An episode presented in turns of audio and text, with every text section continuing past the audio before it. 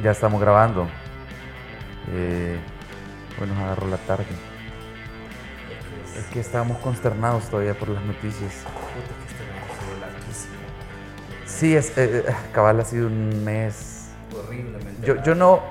Cuando, cuando la gente dice que es un mes largo o un año largo, yo, yo a veces lo comparto porque así sí se siente. Yo digo, ahora entiendo por qué lo están diciendo, pero yo particularmente lo he sentido normal. Pero sí siento que han pasado un montón de cosas cada semana. He estado muy cargado. ¿no? Ahorita justamente estábamos medio hablando de qué íbamos a hablar.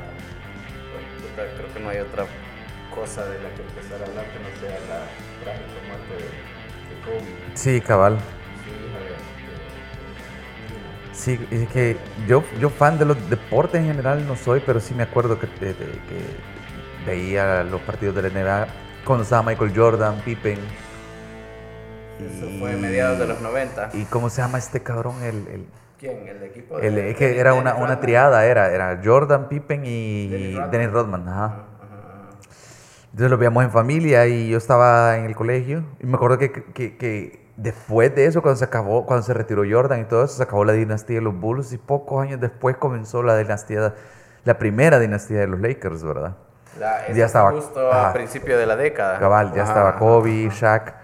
Entonces, puta, y ah, no veíamos, no seguíamos religiosamente el básquet, pero veíamos las finales. Y usualmente estaban los Lakers ahí. Usualmente yo creo que comenzamos a ir a los Lakers más que por la leyenda de Kobe, era por...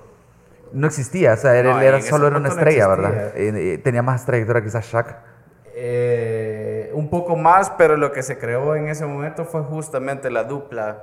Ajá. Y eso fue lo que empezó a llamar un montón la atención. ¿no? Y yo lo que, y, y- y- básicamente era porque tenemos familiares en Los Ángeles, ¿verdad? Como un montón de salvadoreños, entonces Como la ese mitad de equipo. El Salvador. Ajá. Ajá, era lógico.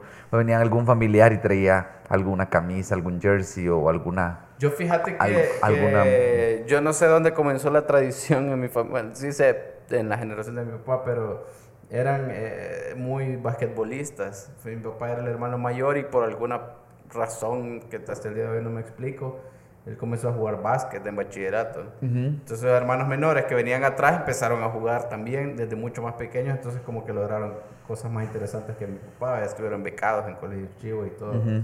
Entonces en mi familia sí era como un tema, el básquet, no solo verlo, sino también jugarlo, Ajá. mucho, más que el fútbol. ¿vea? Y entonces yo sí crecí como con esa idea, ese imaginario de, del básquet. De las estrellas. supervergón, sobre todo porque yo empecé a ver NBA así como conscientemente, justo eh, terminando la dinastía Jordan. Ajá, Entonces, ajá. para mí Jordan era como, puta, no lo alcancé, pero era como ya un mito. Ya, ya Sí, en esa categoría de mito. eso es algo que yo no pienso mucho, la verdad, pero sí es bien vergón haber podido verlo a Jordan en Sí, a su sí, ápice. sí. Yo lo vi cuando regresó, que regresó a jugar a los eh, Wizards. Ajá. No me acuerdo dónde putas son los Wizards, pero... que De, tuvo creo que de Washington o algo así. Medio, medio infame, medio no tan glamuroso como todo el mundo pensaba. Creo, Ahí sí creo que lo vi. y crecí mucho con la, el tema este de Space Jam. Ajá, ajá. con eso el- sí crecí un vergo, un Ah, cabal. vergo, un vergo. Igual ahí, o sea, que, es que cabal yo, y cabal, me acuerdo que cabal en familia también fuimos a ver Space Jam al cine. Estábamos en ese tiempo donde cabal era, eh, entendíamos quién era Michael Jordan, más Sí, que entender sí, sí, sí. el impacto que tenía en el deporte, deporte. eh, veíamos lo que hacía Era en el momento. el- el- y, y creo que Kobe justamente eso es lo que ha pasado. Es un, es un golpe no, a- no solo al básquet, a la NBA, sino a la cultura pop. Kobe se había, igual que Jordan, se habían convertido en... Ajá, y eso es algo que es bien interesante, fíjate que, que- que yo no, no manejo mucho la termi- la- lo- los términos, los- las estadísticas y la historia, Ajá. pero un par de amigos míos, si no, ah, no, tres, a veces les agarra estar agarra- hablando porque sí lo siguen un vergo el básquet. Ok. Y a veces lo que pasa que también es que Jordan es como bien eh, idealizado, creo yo. Ah. Y no es que no sea una leyenda, sino que el hecho de que, ¿cómo se llama? Él hizo cosas que nadie estaba haciendo en su momento. Entonces por eso es que Jordan es como un antes y un después, ¿verdad?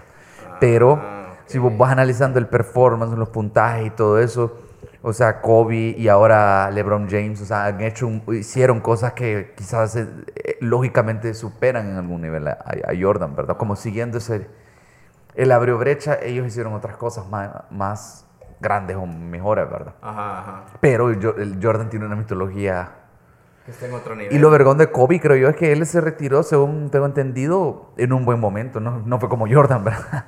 Que no supo cuándo retirarse, ¿verdad? O sí se retiró, pero regresó. Sí, pero así, sí, sí, se retiró. Bueno, se re- relativamente joven. ¿Por cuánto tiempo tiene haberse retirado? Como tres años. Creo que en el del 16 creo que se retiró. O sea, cuatro años. Y, y falleció de La 41 años. Sí, es que para... eh, pues, el problema es que para... Para un deportista de alto nivel no va a llegar a jugar. Sí, sobre todo básquet- el básquet es- está cabrón, creo yo. A mí me parece interesante porque eh, Kobe creo yo que el- el- lo, más allá de los méritos basquetbolísticos, eh, ha, ha sido una figura bien interesante porque, por ejemplo, estaba leyendo ayer que su papá jugó en Italia, Ujú. vivió en Italia el de joven. Eh, su papá jugó básquet en varios equipos de Italia, entonces los italianos le tienen como un, montón de cariño. eh. Sí. Eh, jugó con, junto a Paul Gasol, con, hizo una dupla en, en principios de la década. Y, Sí, que eso me estaba contando. Yo, yo eso, eso, eso, eso ya no lo vi yo, yo cuando ya se fue Shaq, ¿verdad? Pero básicamente, ajá, de, de mucho después, porque Shaq creo que fue en 2002, 2003. Sí, cabal. Y luego en 2009, 2010, 2011, por ahí, volvió a crear otra dupla, como la que tuvo con Shaq, pero esta vez con Paul Gasol. Y a los españoles, de hecho, le gan- a Paul Gasol le ganó unas finales ahí en Olimpiadas, no sé en qué año. Ajá. Ajá, entonces los españoles decían, puta, queríamos ganar, pero si teníamos que perder iba a ser contra Kobe. eh, contra Y el, y, el, y, el, y, el, y el Gasol jugaba la misma posición de Shaq, así como poste. Poste creo que le dicen. Entiendo que sí. Ajá. Sí, sí, sí. Que es alto- bien alto también. Ajá. Altísimo, cabrón. Bueno, vale, vale la aclaración, pues este, nosotros estamos hablando quizás de ese tema que si no hablamos de un tema particular, hablamos de cosas que han estado en tendencia en redes sociales, en Twitter, en noticias, ¿verdad? No, no- tenemos una conexión, algún cosas que decir sobre el- Algún lo que pasó con Kobe, pero sí, obviamente la cagamos, ¿verdad? Con, diciendo algo de deportes o de básquet, entonces ahí nos comentan en Twitter, ¿verdad? Porque es claro que por algo nosotros no hablamos de deportes, Sí, claro. es porque no somos fans La de deportes. En general, no. Eh, Así que no nos vayan a crucificar si tiramos un mal dato. Ya, te confirmé que sí, en el 16 se retiró Kobe. Entonces, eh, y aparte, y aparte, digamos que ya tiene esa, esa conexión con esos dos países de Europa y además su esposa y eh, por tanto sus hijas, vean, eh, son, es mexicana. Entonces también tiene un fuerte, una fuerte conexión Sí. con México. Entonces es como que puta de todas Sabía un poco español, ¿verdad? Hablaba español, italiano y no me acuerdo qué otro Y él, y él como que tiene un partido en la MLS, ¿verdad? O tenía, perdón. Ah, creo que sí, ajá, sí, sí, sí. Así como... Como inversionista era el... algo, Sí, sí, ¿no? sí, sí, algo así, ajá. Y bien, bien cagado, fíjate, o sea, de- tristemente, o sea, a mí me- cuando yo lo veía jugar, o sea, a mí me, era de esos jugadores que a mí me caía bien, o sea, me gustaba más el, ver el equipo porque él estaba, ¿verdad? Sí. Porque se veía, era de esos deportistas que son una estrella, ¿verdad? Y, Cabal, te cabal. gusta verlo ganar. Y te- que me parece bien mierda que desgraciadamente por su muerte que he sabido qué estaba haciendo estos últimos años. Y es bien cagado ver, eh, ¿cómo se llama? Eh, me parece bien interesante que hay algunos medios que hablan solo de Kobe, otros que hablan de Kobe y la gente que estaba con él en el accidente. Sí. Y hay gente que sí menciona a la hija junto a él en el titular, ¿verdad? A mí me parece curioso que hay mm, algunos medios que yo vi cabal que no mencionaban a la hija y me gustó más cuando lo mencionaban porque realmente pues iba con la hija pues a un entreno o a un partido, tengo entendido, ¿verdad? A un partido, sí, sí, sí, de la academia que él, él tenía. Y eso es bien bregón, fíjate, porque él, él- la historia que ha estado, eh, no sé si, yo creo que no, porque es un video de eh, una entrevista con Jimmy Kimmel, Jimmy Kimmel ¿verdad? Sí, viejita. Entonces no es fake news ni, No, no, no, ni no, exageración de nada, o sea, él está bien orgulloso de que una de sus hijas estaba siguiendo sus pasos, ¿verdad? Y cuando le deci- decían que, puta, no tenés hombres, nadie va a seguir tu legado, y es como, puta, la niña decía, yo Sí, lo voy a claro, hacer, ella ¿verdad? lo va a hacer. Gianna se llamaba, perdón. Ajá. Era, y era bien vergón ver esos videos me, me ha gustado verlo, fíjate, uno que otro video o foto de, de, de eh, puta, la eh, estaba, se- iban a partidos juntos y él explicaba, imagínate qué vergón tener esa conexión con tu papá, más allá que sea estrella o no de básquet, ¿verdad? Porque Sí, que tu papá claro. te enseñe lo que él sabe hacer, ¿verdad? Claro, ajá. Súper Ya vergón. no se diga si tu papá es una leyenda del básquet, ¿verdad? Sí, y creo que eso ha sido también parte del, del golpe emocional para todo el mundo, creo yo. Porque además de ella iban otras siete personas con ellos. Ujú. Iba, o sea, hay otra familia que creo que se murió, era eh, amiga de la niña, de Yana. Se murió la amiga de la niña, el papá y la mamá de, de la, de la amiga de, de, la hija de Kobe. O sea, prácticamente esa otra familia perdió a los papás y a una Sí, hija, yo no cabal. sé quién queda. Estoy bien cagado, la verdad, ese tipo de de accidentes. béisbol. Eh, parece que el accidente tuvo mucho que ver con el tema de la neblina, del clima y estas cosas en un lugar llamado Calabazas en, Sí, cabal. en, en Los Ángeles. Yo creo que donde vive un montón de gente que tiene dinero, ¿verdad? Así suena, la verdad. Calabazas. Calabazas. Sí, cabal, bien cagado. eh, Ese tipo de cosas. A veces no sé si se puede evitar. Si a veces lo- lo- la gente que tiene dinero es un poco más intrépida o no está acostumbrada a que le digan que no. Porque hay gente que dice eso, de que pues, no habían condiciones para volar y porque volaron, ¿verdad? Es bien fácil imaginar que decir, pues no tenemos que llegar a este lugar, tenemos dinero, no es cuestión de dinero, ¿verdad? Ujú. Quizás es cuestión de seguridad, ¿verdad? Y es Sí, como tanta... Alguien- Yo lo veo así con un gran respeto un helicóptero porque no me subo a, a helicóptero, pero ellos quizás lo normalizan. Claro. Porque ajá. viajan tanto en helicóptero que Sí, dicen, sí, sí. "Estoy seguro, ¿verdad? No va a pasar nada. Yo no sé si esto es un mito o qué, pero dicen que es más fácil tener un accidente en el vehículo que en un aéreo. Es que están más reguladas las... Ajá. Como son menos y es más peligroso, están más reguladas. O sea, Mm. estadísticamente menos accidentes de avión, al menos. Ujú.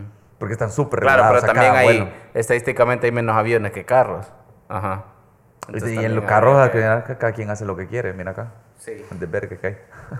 Sí, que de hecho yo leí en algún hilo de todos los que estaban saliendo ayer que decían que tenían mucho problema con el tráfico Sí. vehicular. Y, lo- y también creo que va amarrado una cosa con la otra, porque Kobe era dueño de una empresa. eh, de hecho, ahora lo vi, creo que era una empresa que estaba valorada en, en 200 mil dólares, al- 200 millones de dólares, algo así. O sea, una empresa millonaria. O sea, estamos hablando de un millonario, pues de donde, de dónde haya sacado el dinero es otro tema, pero es un millonario.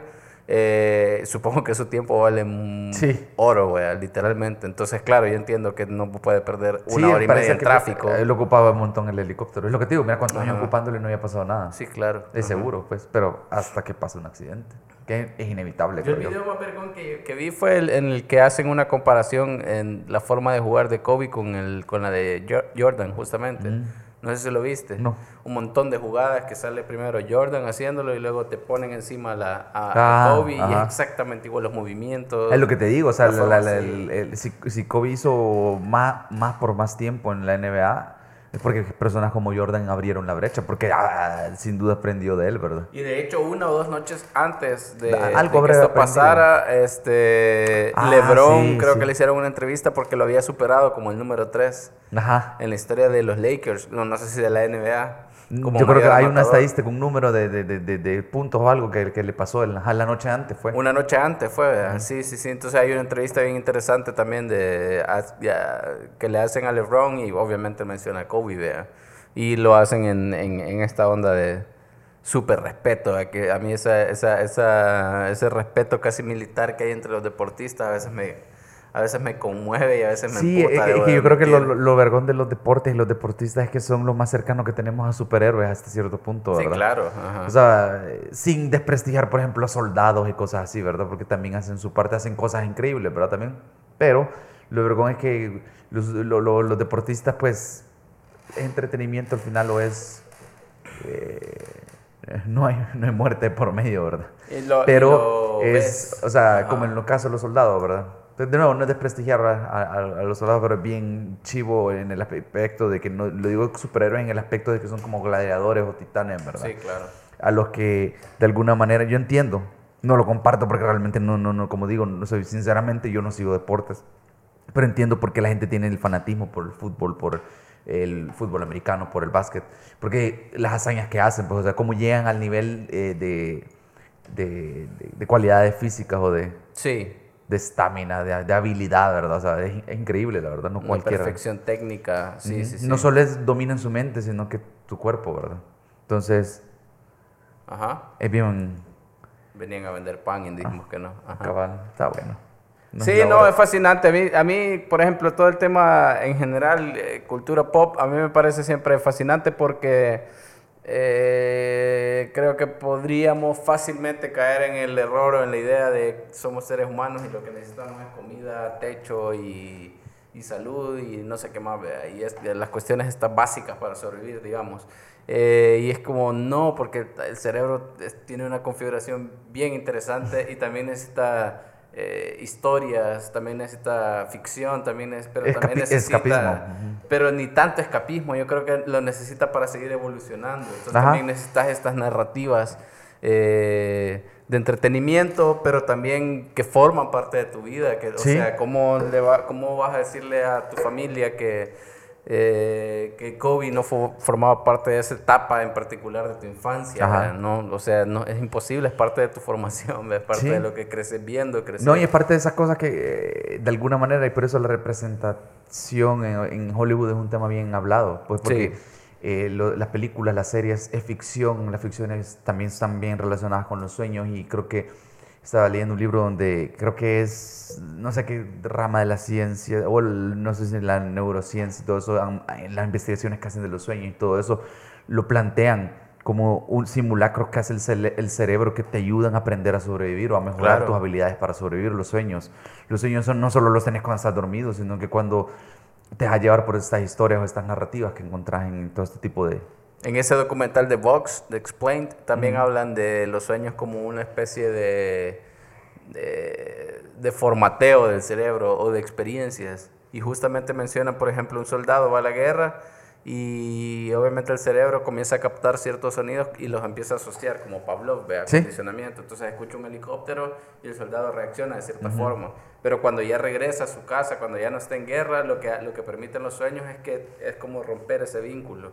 Porque si no, el maje cada vez que escucha un helicóptero va a entrar en pánico, va a hacer Sí. alguna pendejada. Ajá. Entonces el sueño hace que se rompa ese vínculo precisamente por, porque te permite meter esas otras eh, interpretaciones de la realidad. ¿verdad? Cabal. Entonces, También está este escritor, eh, Jorge Volpi, mexicano, creo que ya, ya, ya habíamos Sí. hablado de él alguna vez. Y él tiene un libro bien interesante que se llama Leer la mente. Y la tesis de él básicamente es la ficción. No siempre se ha presentado como un efecto mm, colateral de la evolución del cerebro humano, pero en realidad lo que muchos neurocientíficos creen es que no fue un efecto, sino fue la causa Mm. de la evolución. Si no hubiéramos empezado a inventar historias, seguramente no estaríamos a donde estamos. Y la razón es bien simple, según la tesis de Volpi, es que el cerebro, eh, nosotros como primates, como changos. Ajá, desarrollados, necesitamos entender y necesitamos entender qué es lo que está pasando para poder controlar lo que esté pasando. Entonces la función principal del cerebro es eh, predecir el futuro todo el tiempo predecir el futuro. Entonces Jorge Volpi empieza ese libro con una, eh, digamos, una anécdota, una imagen bien interesante y es la de un, un, un cavernícola llegando a su, a su cueva con el resto de su manada. Y entonces él con su lenguaje primitivo, lo que sea, empieza a contar una historia y es la historia de cómo él solito venció a un mamut. Entonces eh, Jorge Volpi dice, todos los que están ahí sentados en la cueva escuchándolo, ninguno le cree. Todos saben por experiencia que un solo hombre no puede matar a un mamut, lo tienen que hacer entre varios. ¿vea? Pero no lo dejan de escuchar y no lo dejan de escuchar porque su cerebro está diciendo, puta, alguna vez vos vas a estar en esa situación en la que vas a estar vos solo ante un mamut, escuchar lo que este más está diciendo y aprender de al- ap- algo te va a quedar, ¿vea? Entonces ahí comienza el relato de ficción, ¿vea? A funcionar. Ajá. Y bien que mal, el los relatos de ficción ahora lo construyen no solo los libros como lo hacían antes, sino también los construyen los medios de comunicación. Y parte de lo que recibimos de los medios de comunicación es el relato de los futbolistas, de los basquetbolistas, de los actores, más allá de sus películas. ¿verdad? Así que o leyendo un libro, que- pues apre- aprendes de las, los libros. No, claro, Aprendes, todo te enseña de... No comenzamos de cero eh, desde que nacemos, sino que desde donde está la raza humana en ese momento.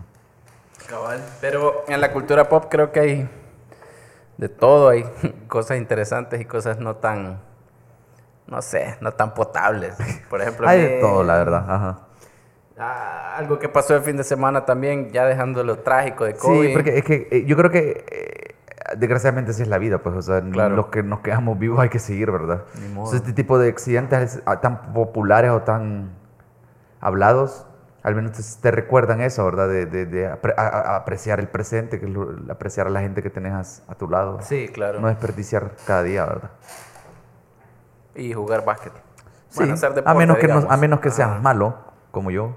Entonces lo puedes Entonces ver. vayan a correr o algo, pero manténgase sano. Ah, sí, sí, cabal. Pues sí, Hay deportes que no ejercicios que no necesitan talento. No, pero yo decía, porque ya dejando de lado esa nota triste, este, creo que podemos hablar de los Grammys, que son esa parte de la cultura pop que realmente no me interesa. no Cabal, y la, e- ese- el- la tangente perfecta es que en el Staples Center, que es la cancha de los Lakers, Claro, el, es donde- el, el- ¿cómo se llama? El templo de Kobe, cabal, es donde... donde eh, presidía los rituales. sí, ese, e- e- ese templo, Ajá, el templo de, de Kobe.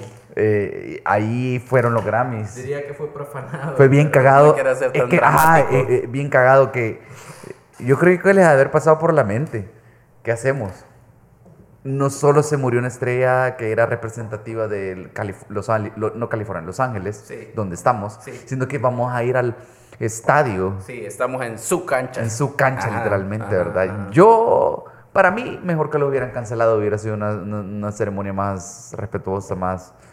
Creo que hicieron un tributo al inicio.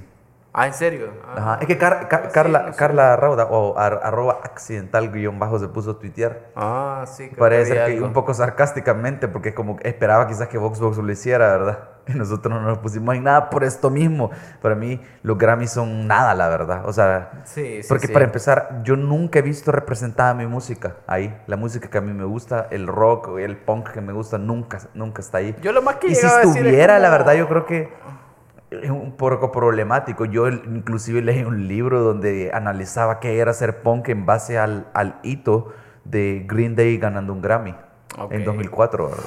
Entonces, eh, no es lo más punk, no es, no es necesario. Y al final del día, yo creo que lo, lo que más me importa es que cuando yo me pongo mis audífonos a escuchar música y me alegra, me da ánimo, me Sí. ayuda a sentir lo que estoy sintiendo en el día, a disfrutar más el día.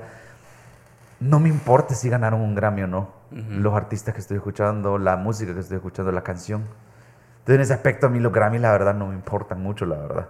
Yo, y este, lo hablábamos hace un rato, por ejemplo, los premios de la Academia de Películas, a mí muchas veces me ha servido como una guía para decir, ah, mira, esta película no la había escuchado, me llama la atención, la quiero ver.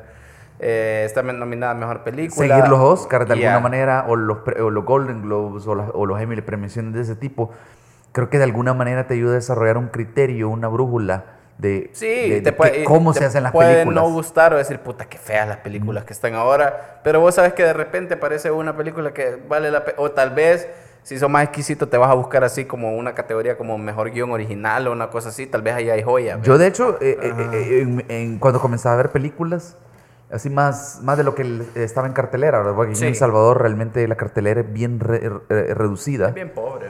Y hoy todavía un poquito más abierta, pero antes, hace 15 años, algo así. Sí, no, no, Entonces, no, a huevo. de hecho, quizás 20.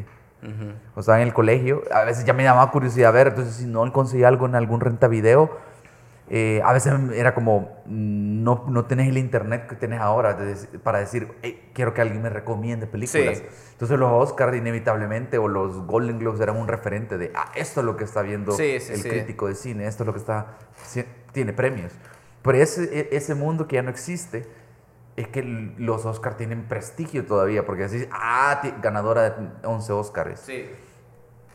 Y eso ya no importa, porque hoy, hoy vos podés ir a seguir a YouTube a un crítico de cine que tiene, está más alineado con, tu, con tus gustos. Y a él le puedes creer mejor cuando te recomienda una película Sí. que un grupo de viejos blancos gringos que no... No, y pero eso te iba a decir, iba a ser el contrapunto. El problema para mí de los Grammys, en primer lugar, es que obviamente es mucho más fácil y barato producir un disco que una película, así que Ah, se, sí. se produce mucha más, mucho Siempre- más material más musical que de, que, que, de, que de cine, ¿vea? Y la otra cosa es que con todas las cosas malas y los señalamientos que podemos hacerle a los Oscars o, lo- o los, o los Golden Globes, a todos estos premios, eh, como que tienen un criterio un poquito más ético, voy a decir. O, o sea, ¿Quién es? lo- la academia, el- todo lo que Ah, tiene que ver sí. con el cine, tiene un puta, y aquí estoy agarrándolo con pinza, ¿verdad? tiene un poquito más de ética, de a veces, a veces ignora películas muy buenas por razones políticas o lo que sea, pero siento que en términos de comparación con la industria de la música, como que se toca un poquito más el corazón. O sea, los Grammys de verdad, siento que a veces es como, o sea, me vale verga. Es me que los vale Grammys- verga. Yo quiero que este artista gane y Es, me que, vale es verga. que los Grammys es de Ajá. popularidad y dinero. Sí, cabal, ajá, o sea, O es- le vamos a dar el Grammy a alguien que ya es popular y que puede hacernos más dinero si le damos más Grammys. Claro. O, es lo que hablábamos un poco cuando los Grammys latinos, ¿verdad? Los intereses de ciertas personas en contraste con el rubro de la música, pues por cuestiones de dinero. Yo los Grammys no le tengo mucho... No, ni yo. Tienes razón, lo estás planteando de otra forma que yo, pero también pienso lo mismo, de que, o sea, por ahí va, o sea, hay un montón de cosas que a mí, perdón, no me hacen eh, confiar en los Grammys. Sí. Y, ajá. y el problema para mí es que el, todo el arte es subjetivo en algún nivel. Y yo creo que el, el cine, aunque lo es, hay un, reglas de cinematográficas, de fotografía, de, de filmografía, de, de edición, que si vos las violás, vos después decir, esta película es una mierda, pero a mí me gusta, conectó conmigo. Sí. Pero, pero tenés que saber reconocer de que, ah, porque a vos te guste, no quiere decir que es perfecta. O la puede violar de forma creadora Para y que puede ponerle- ser una joya. Ajá, ajá. Algo que yo he reflexionado con el tiempo y que menos mal que no fui, fui mucho más, me, me- me contuve cuando hice el review de Star Wars, que no estaba tan ofendido, no estaba, con el tiempo la analicé más y me he ido más para el otro lado, la verdad, más para el lado oscuro, digamos. Pero esa película yo he escuchado mucho, mucha gente que le ha gustado un vergo, la nueva, Sí, Rise sí, of sí, Skywalker. decir. Y objetivamente es una mala película, está mal editada. O sea, tiene un montón de saltos bien pendejos y el guion es, claramente se contradice en un montón de cosas, ¿verdad? Entonces, yo puedo entender que a la gente le guste porque tiene un montón de momentos bien para eso, para Sí. hacerte sentir bien, pero eh, objetivamente no está bien hecha la película. Joker es una muy buena película, la fotografía, la música y la actuación es excelente, pero en cuestión narrativa o de dirección tiene problemas la película. Sí. Y inclusive el hecho de que se parezca tanto a otras películas, ¿verdad? Entonces ahí tenés ejemplo. Y si, yo no te criticaría si alguien viene o vos viene y me decís, pero, ah, pero que conectó conmigo porque puta, toca muchos temas sociales que me importan. No te lo cuestiono porque eso hace la película, eso hace la actuación de, de Phoenix, ¿verdad? Pero con la música es mucho más difícil. Exacto. Ajá. Después me puedes decir que, oh, no, no, ah, ah, ah, como hablamos la semana pasada, ¿verdad? Puta, este mon- montón de... oh, eh, esa tendencia que a, a los hombres les emociona cuando sale la tusa. Ajá. Yo, desgraciadamente, eh, sal- salió el viernes, salí el sábado y alguna gente común entre los dos días, puti, como yo había comentado que nunca había escuchado la tusa, hicieron el, se salieron de su camino para obligarme a escuchar la Ah, canción. ok, ¿verdad? Entonces sí, ya la- y, y lo cagado es que la escuché y me di cuenta que ya la había escuchado. Yo siento que eso me pasaría. Lo que pasa es que no le, he puesto no le he puesto seriedad o atención. A mí no me dice nada esa canción, a mí me da una gran hueva. O sea, y hay gente que le emociona un vergo. Sí. Entonces, en la música es más terrible porque objetivamente, vos puedes, yo creo que no puedes decir objetivamente que algo, mientras respeten tiempos musicales tenga ritmo, o mientras tenga ritmo y melodía y tiempo, ¿qué más le puedes criticar? Porque, mirate también- el cabrón de, el- eh, no sé si de Korn, esa banda. Sí, Cómo sí. toca el bajo, lo toca bien suelto las cuerdas del bajo, y esa es la gracia. Ajá. Un O sea, lo toca técnicamente mal, digamos. técnicamente, igual que Travis Barker de, de, de- de Blink. Ajá. Super Paloma es una bestia tocando la batería, rápido, pesado, agresivo. Pero yo, yo estaba viendo una serie de videos de un man que es profesor de batería y dice, puta, ahí, ahí llegan alumnos queriendo aprender como Travis y le dice, puta, te puedo enseñar a tocar como él, pero digo, como el estilo que él toca, el, el- que él tiene, ¿verdad? Yo puedo- te puedo enseñarlo, pero no como él toca porque él no toca bien. Ok. Porque, y, y él a veces en Instagram pone fotos de cuando está en gira, toda sangrada y con ampollas en las manos. Y dice, esa es la señal de que él toca mal. No tiene técnica. Y, y hay, y hay un par de videos donde vos lo puedes buscar y él reconoce, el mismo Travis reconoce que no tiene buena técnica. Ajá, ajá. No, no lo ha detenido ser un productor y un batero súper... Conocido y hacer millonario, de eso, sí. Algo parecido sostiene eh, Joaquín Sabina, porque él dice, yo canto horrible, horrible. O Bob Dylan también. Bob Di- y él lo dice también, Bob Dylan también canta horrible, y ahí está el hijo de puta. o sea, eh, demasiado, demasiado. No, y justo eso te iba a decir, eh, yo conscientemente no he escuchado La Tusa, pero estoy seguro que es una canción súper bien producida, porque hay un vergo como de- Despacito. hay un vergo de dinero. O sea, no, Despacito es no lo hicieron en canción- un garage con un micrófono Ajá. improvisado, lo hicieron en un estudio bien caro, Sí. con productores bien Varios productores, Sí. O sea, una canción bien producida y no te dijo nada, igual o sea, que, tampoco es... Igual que Despacito, o sea, es nefasto. Es como el man se está preparando para ir a darle paja a la bicha y, y- y- y dársela, ¿verdad? Sí. Pero la canción está tan bien producida, puta, melódicamente, como Sí, puta, ponemos sí, la voz dulce de un de pop y este reggaetonero medio y, rapero y aquí, cada ¿verdad? segundo de esos tres minutos, tres minutos y medio bien pensado. Sí, eh, es súper diseñada Sí, hasta el claro. último segundo esa canción. Entonces, eh, que esta chava, Billie Eilish, Eilish, Eilish, sea eh, esta niña, debería decir, creo que no tiene ni 18 años, ¿verdad? Sí, no, yo Puta, creo tú que no. sacó el premio de Record of the Year, que no sé qué quiere decir, Album of the Year, que creo que es el, el- el LP, ¿verdad? Ajá. Que sacó. De Mejor Artista Nuevo y Mejor Canción del Año. Esos son premios importantes, ¿verdad? Y Y yo lo te puedo decir que todos. yo, describo, yo la describo a ella de esta manera. Eh, nunca me había sentido tan viejo con música porque yo me mantengo escuchando música actualizada, música hasta pop que para, para tener... Porque me gusta la música, me gusta Sí. escuchar un álbum y ver qué hizo un artista. Nunca me había sentido tan viejo como escuchándola a ella. O sea, veo los videos, veo cómo se viste, veo cómo se escucha la música. Y Y, no hoy, la y hoy estaba escuchando el Ajá. álbum de ella para ver si ahí entendía. Ah, yo la estaba escuchando. Y ajá. es como, no entiendo el vacil. O sea, yo a diferencia de mis papás, cuando ellos no entendían lo que a mí me gustaba, yo, si tuviera hijos, yo no es como les diría, no escuchen esta mierda. Es como solo porque yo no lo entiendo, no O- quiere decir o que... es una mierda. Ajá. Puede ser que... Yo no me quiero atrever a decir que es una mierda, pero No, por eso te digo, no yo, lo que dirías. creo, yo lo que creo es que ella le está hablando a una generación joven, nueva, con angustias, inseguridades y problemas diferentes a los que yo tengo o tuve. Y mi- los artistas que me hablan a mí, hablan, me ha- hablan de una generación antes o de- en, la, en la que yo crecí, un poco antes, o generaciones que yo venero porque ahí están los artistas que me Puta, gustan. pero es que la, la Billy es como eh, tres generaciones en medio. O sea, no es ni siquiera la generación que te sigue. No, Tres ah. generaciones después. Sí, yo no, no, no, no entiendo la, el vacil de ella, porque hasta, hasta eh, ese look como andrógino y todo, pues esa ropa toda bombacha Yo no he visto su, su video ni nada. Yo escuché el disco. A mí me gustó, la verdad.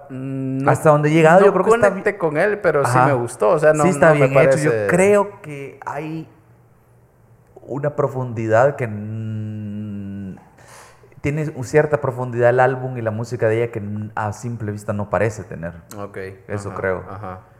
Eso voy a decir. Yo creo que es una especie de mezcla, yo veo que la catalogan como go- algo gótico, como el estilo de ella, gótico nuevo, gótico pop, no sé cómo es que... Ok, ajá. Y... Bueno, va a ser la no es la primera ni va a ser la última. Mira, yo lo que creo que eh, no la estoy comparando con The Cure, pero como bandas como The Cure aparecieron e hicieron las cosas diferentes, un montón de bandas en su momento han hecho las cosas diferentes. Pues, Sex Pistols en su momento era una aberración, ¿verdad? Sí. Y era como la bandera de- del punk en su momento, ¿verdad?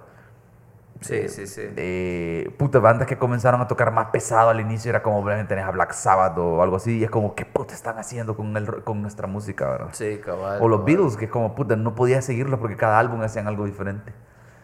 O sea, son épocas diferentes, creo yo, definitivamente.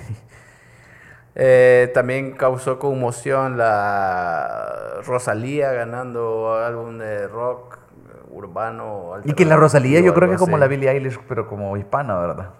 Eh, no Porque- sé si porque es- suscribo a esa afirmación. Porque es, va, te voy a decir mi interpretación, porque, ¿cómo se llama? Yo Rosalía es otro fenómeno Por- que no entiendo, la verdad. Exactamente, por eso mismo, porque ella está haciendo, rompiendo las reglas, el esquema musical del género en el que está y haciendo su propio estilo, ¿verdad? Con un estilo también, un look bien particular, bien de ella. Y creo que lo que conecta con un montón de, de- de- de, creo que niños y niñas, o personas en general de, estas artistas jóvenes, es que se están identificando con, con ella. Como yo no soy en nuestro tiempo, digamos, Britney Spears o eh, qué otro artista así, pues, de O las Spice Girls. ajá, o, o- así, ajá. ajá, y, eh, eso es- se siente tan viejo ahora. Ajá. O cada vez en su momento, si te das cuenta, la- las artistas que van, o Katy Perry, quizás de las últimas, Sí. que era como esa mujer súper con un cuerpo súper idílico, ¿verdad? Con curvas, ajá, sexualizada, súper sexualizada, ¿verdad? Ajá. Comenzaron a aparecer, Lady Gaga creo que comenzó a abrir brecha que en ese aspecto, ¿verdad? Sí, Decir, sí, entonces no sí. tenés que ser normal, ninguno de ustedes es normal, todos somos raros. Entonces pero- ustedes pueden ser raros, ¿verdad? Entonces yo creo que El mensaje que ella nos había dado Madonna. San, San David Bowie antes Oh, que Madonna incluso. incluso, cabal. Ajá, ajá.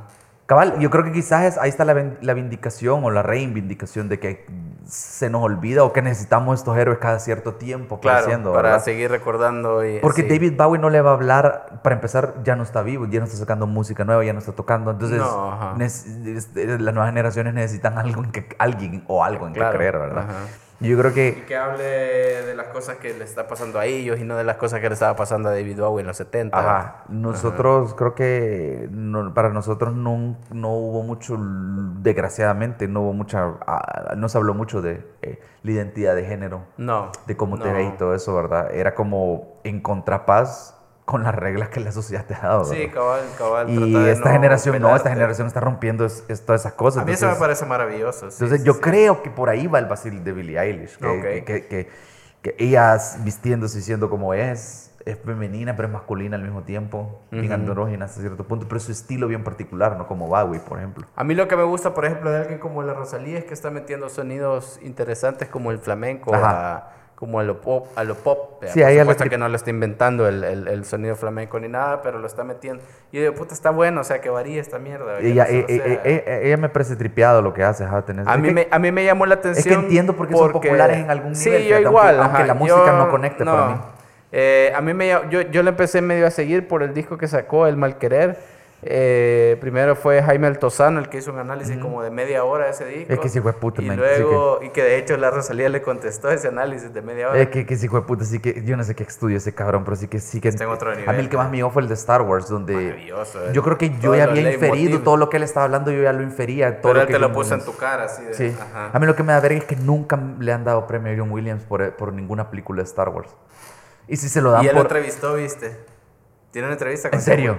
Y lo peor es que lo fue así de, de, de venite ahorita a este hotel que vas a entrevistar a John Williams. Así que el más sale con chor, con así todo hecho ver. Qué vergón. Sí. Puta, yo sí me va a encabronar que le den premio a John Williams por, es- por Rise of Skywalker, porque ni siquiera él estaba motivado haciendo esta Para este hacerlo. soundtrack, o sea, Eh, pero lo que te quería decir es que también está este otro, hay un, hay un periodista y escritor español que se llama, ah, se me olvidó. Pero la cosa es de que yo lo sigo, el más sigo como lo que escribe. Y, y en el año que salió El Mal Querer, él sacó una lista de los 10 mejores libros en el país, porque él escribe en el país. Y el, su, para él su, eh, su libro número uno fue El Mal Querer de Rosalía, porque era un, es, una, es un disco que está basado en una novela. Entonces, básicamente, cada capítulo de ese, cada canción es un capítulo y te está contando toda esa historia. O sea, es lo que ya venía haciendo Pink Floyd y toda esta gente. Sí. Contarte una historia, pero parece que ella lo hizo muy bien. Entonces, a mí me llamó la atención. Yo escuché el disco y la verdad es que sí está chivo, pero no lo entiendo. O sea, no entiendo por qué tan, está tan vergón, digamos. Mira, si, si es un libro y cuenta una historia, hay un montón de fans de ella que puta, le Sí, me toda esa mitología. A mí, por ejemplo, eh, a mí me gusta The Who, pero por ejemplo, Tommy, me gusta un vergo de Who, pero Tommy, que es Oh, una de sí. las óperas, o- operetas rock que ellos hicieron, eh, no termina de conectar, es que es demasiado largo, no, no, no, no termino de entender qué es lo que estaban haciendo. Ujú. Eh, con- los álbumes que son como directamente canciones, lo, me gustan mucho más. Ujú. Pero lo que hizo Green Day en American Idiot también me llega un vergo, ¿no? O sea, a mí me, yo, yo, yo- hay mucha gente que ahí para ahí murió, ahí murió Green Day para ellos, ¿verdad? Ajá. A mí me parece genial que con, con punk puedas contar una historia Sí. como la que contaba The Who o otras bandas, o Pink Floyd, que son bandas súper virtuosas, ¿verdad? Sí. Ah, tenés estos pendejos de punk que nun- rara vez son virtuosos, ¿verdad? Sí, cabal. y lo Entonces- llevaron a ese nivel. Entonces me imagino que, de nuevo, y lo chido yo creo que también de, de, de- Rosalía es que no, no tiene el estereotipo Es clásico de belleza, Rosalía. ¿verdad? Sí, Ajá. eso también es vergón. O sea, clásico, entre comillas, ¿verdad? Digamos, los de hace 20, 30 años, ¿verdad? Sí, sí, sí, o sea, cualquiera puede Ey, decir, ay, ey, pero sí es bien, es bien Esta guapa, mujer, sí, estas pero mujeres no al final es- están haciendo, se están vistiendo, y se están representando y están cantando como quieren. Y creo que eso, creo que ahí hay que parar la conversación. Están Claro. haciéndolo como quieren y mucha gente, muchos jóvenes están conectando con eso por eso mismo. Sí, también hay un montón de, de haters que luego vienen y dicen, sí, pero es que ahora todos se van, sí, pero, o sea, como que poco a poco va rompiendo esa mierda, o sea, como que ya eh, un bicho de ahorita ya no tiene solo una opción de, si no me visto así, soy un pendejo, eh, sino que ella tiene, puta, si no te gusta cómo se viste esta, vestite como está aquella, y eventualmente Y- vas a encontrar tu propia forma de Exacto, ajá, porque yo, yo el, look, el look o la identidad que yo agarré en el colegio y en la universidad era fotocopiando, emulando a, a los artistas de punk que me gustaban. Claro, y no tenías ninguna otra opción. Pero no tenía opción, pero yo afortunadamente cupe en ese, en ese- encontré donde encontré un recipiente donde un molde donde pude eh, caber, Sí, ¿verdad? pero hay Pero gente que, que no, no. no lo tiene, Claro, o hay gente que hablar de identidad de ya identidad de género, ponerle Sí. es más cabrón, ¿verdad? Claro, ajá. Y qué bueno que hay más oportunidad ahora de que la gente tenga de que tenga más, bueno, O si no tiene su, de- si no encuentra el molde, crea el suyo, ¿verdad? Sí, pues sí, que te valga verga. Que te valga verga. ¿Y cuánto tiempo llevamos? 39. Yo que teníamos un tema más, pero yo creo que ha sido una buena plática, fíjate. Bueno, lo dejamos para después. Cabal. Eh, Eh, Tomo era político, así que. Lo quemamos ya, no. No, no, no lo quememos. Solo, solo. mm, Es que nos vamos a, nos vamos a alargar. Es que, eh, Sí, no, así de que así. yo creo que. Y la verdad es que no. A mí, mire, yo tengo opiniones bien cuestionables, la verdad. Ajá. Sobre ese tema que vamos a tocar, yo tengo opiniones bien cuestionables. Entonces, es mejor que quizás no las toquemos. Así que les vamos a dejar la duda de qué era. O sea, pues, y el coronavirus se está poniendo bueno, desgraciadamente. Y. Eh, el agua sigue siendo un cagadal, aunque ya no estamos hablando de eso. sí, Eh, eh, hay, un hay un gran desvergue sobre si los eh, hermanos lejanos pueden, deben o no pueden votar, ¿verdad? La ministra de Salud sigue perdida. La ministra de Salud está perdida en el peor momento, si me preguntan. Una puta panadería acaba de sacar este, quesadilla con loroco. Eh, ¿Qué? que- Esa me la perdí, fíjate. Ah, pues ahí tenés Qué putas. Y ya de por sí yo la quesadilla para mí es un postre que está al borde, estoy al borde de entender y no entender. Porque depende quién la haga. Digo, qué rica. Es como cheesecake, por un Ajá, lado. Es como pan de ajá, queso. ajá. Qué, qué rico. Ajá. Pero hay, hay lugares que lo hacen y se siente más queso que pan. Entonces, no es pan dulce para mí. Entonces, sí, pues metes, metes loroco a eso. Es menos pan dulce todavía. Ya me están dando menos dudas ahí, la verdad. más, se parece más a una pupusa que a pan dulce. Guácala, no, qué, qué asco. La- no, no, no, yo comparto. odio- yo detesto el loroco en cualquier A mí me gusta el lo sobre todo en las... O sea, a mí me gusta cuando usas el loroco bien, digamos. Entonces, no en exceso. Pero, por ejemplo, en pupusas de queso, puta, me llega el loroco. Pero, Puta, salió, salió el fascismo en vos ahorita con el, con el loroco. ¿por qué? Así como hay una puta forma correcta de adaptarse el oroco y es esta y me vale verga. No, es que qué aberración la que han hecho, men. Ya les rebalsa. Ya viejo cerotismo. No, sí, güey, puta. Tengo 34 años, la verdad, o sea, ya no engaño, na- ya no engaño a nadie, la verdad. Y yo siempre, cosas. y siempre he sido como, como en palabra de uno de mis héroes, como tú lo has dicho, ¿verdad? Como me jodés, ¿verdad? Que siempre, eh, no es raro que te cite a- a- a- por alguna razón a Pepe Madero, ¿verdad? Ah, sí, sí, sí. Y que es un tanto irónico, o sea, realmente no es mi héroe, pero sí de- de- he seguido su carrera, ¿verdad? Es como yo siempre he sido aburrido. Ok. Entonces, forma de que me digas, viejo cerote, no ahorita es que- creo que ya simplemente ya con la edad, creo que mi cuerpo alcanzó a mi eh, manera de A tu- ser. A tu mente. Ajá. Porque, eh, eh, puta, men. Qué horrible. sí Ni siquiera me imagino cómo sabe esa mierda, ni por curiosidad la quisiera probar. la No, yo vi la puta imagen y me dio asco, la verdad. Así, la imagen nada más, ya me imagino estar cerca. Yo creo que el loroco es bien divisivo. Yo creo que yo tengo una postura bien rara del loroco porque yo creo que estoy a la mitad. A veces mm, Te me gusta gusta, y a a veces veces no, no. pero el, el- o- el loroco o lo odias o lo amas, siento yo. Yo la concesión que le he dado es, me lo voy a hartar cuando esté en una situación social donde no pueda hacer mala cara. Donde van a cuestionar tu salvadoreñismo. si No, te lo- donde no, donde sea como muy mal educado, que llegas a una casa y te sirven pupusa y tiene el oroco, no a decir, puta, qué asco, ya, o sea, es como te la hartas y ya. Llegas a la Esa es casa- la mayor y- concesión que Y le si puedo llegas a la casa de tu novia y Por a eso tomar te digo. ah no a tomar café Ajá.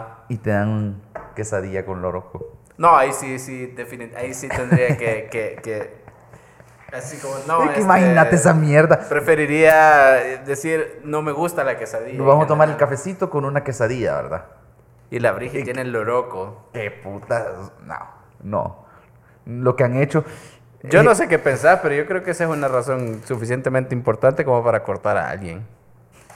Siento yo, no sé. O sea, imagínate qué Puta. tipo de hogar. Si y estás- yo soy el Si fascista estás pensando en casarte, ¿qué tipo de hogar vas a construir? ¿Qué, qué le vas a enseñar a tus con, hijos? un- con una fundación de loroco Ajá, o sea, con la religión al final vale verga, pero con, con el tema de lo, lo loco con tus hijos. van vi, a en crecer en en un campamento cae vos definitivamente igual que mi hermana detestan el loroco con pasión Puede ser generacional, tu hermana es más cercana en generación a mí, fíjate. eso es cierto Sí, sí, sí, sí. Bueno, entonces les quedamos, les, les queda la duda, ¿verdad? De que, cuál era ese tema, pero si era político, era Y jugoso. al final le hablamos 10 minutos del puto loro. Es que no, no, mi indignación, no, no. Lo chivo es que yo no sabía de esto hasta ahorita, fíjate. Entonces, Sí, me- entonces bien auténtica. Esta reacción ha sido 100% auténtico, 100% Natural. real, no fake. cabal. Ok, ahí estamos entonces. Entonces nos vemos. El, no Ahí nos dan likes y, y nos, sig- nos... En el próximo capítulo vamos a revelar quién nos dejó bajados en una entrevista. Ah, sí, sí, cabal. El, miércoles no hay invitado. porque nos dejaron bajados. Ya, sí, Pero tienen que, tienen que ver ese capítulo el miércoles para que se den cuenta. Vamos a sacar todos los trapos sucios de esas personas. Así que tengan miedo, arrepiéntanse. Sí, Broso 2.0 vamos a hacer. Vaya.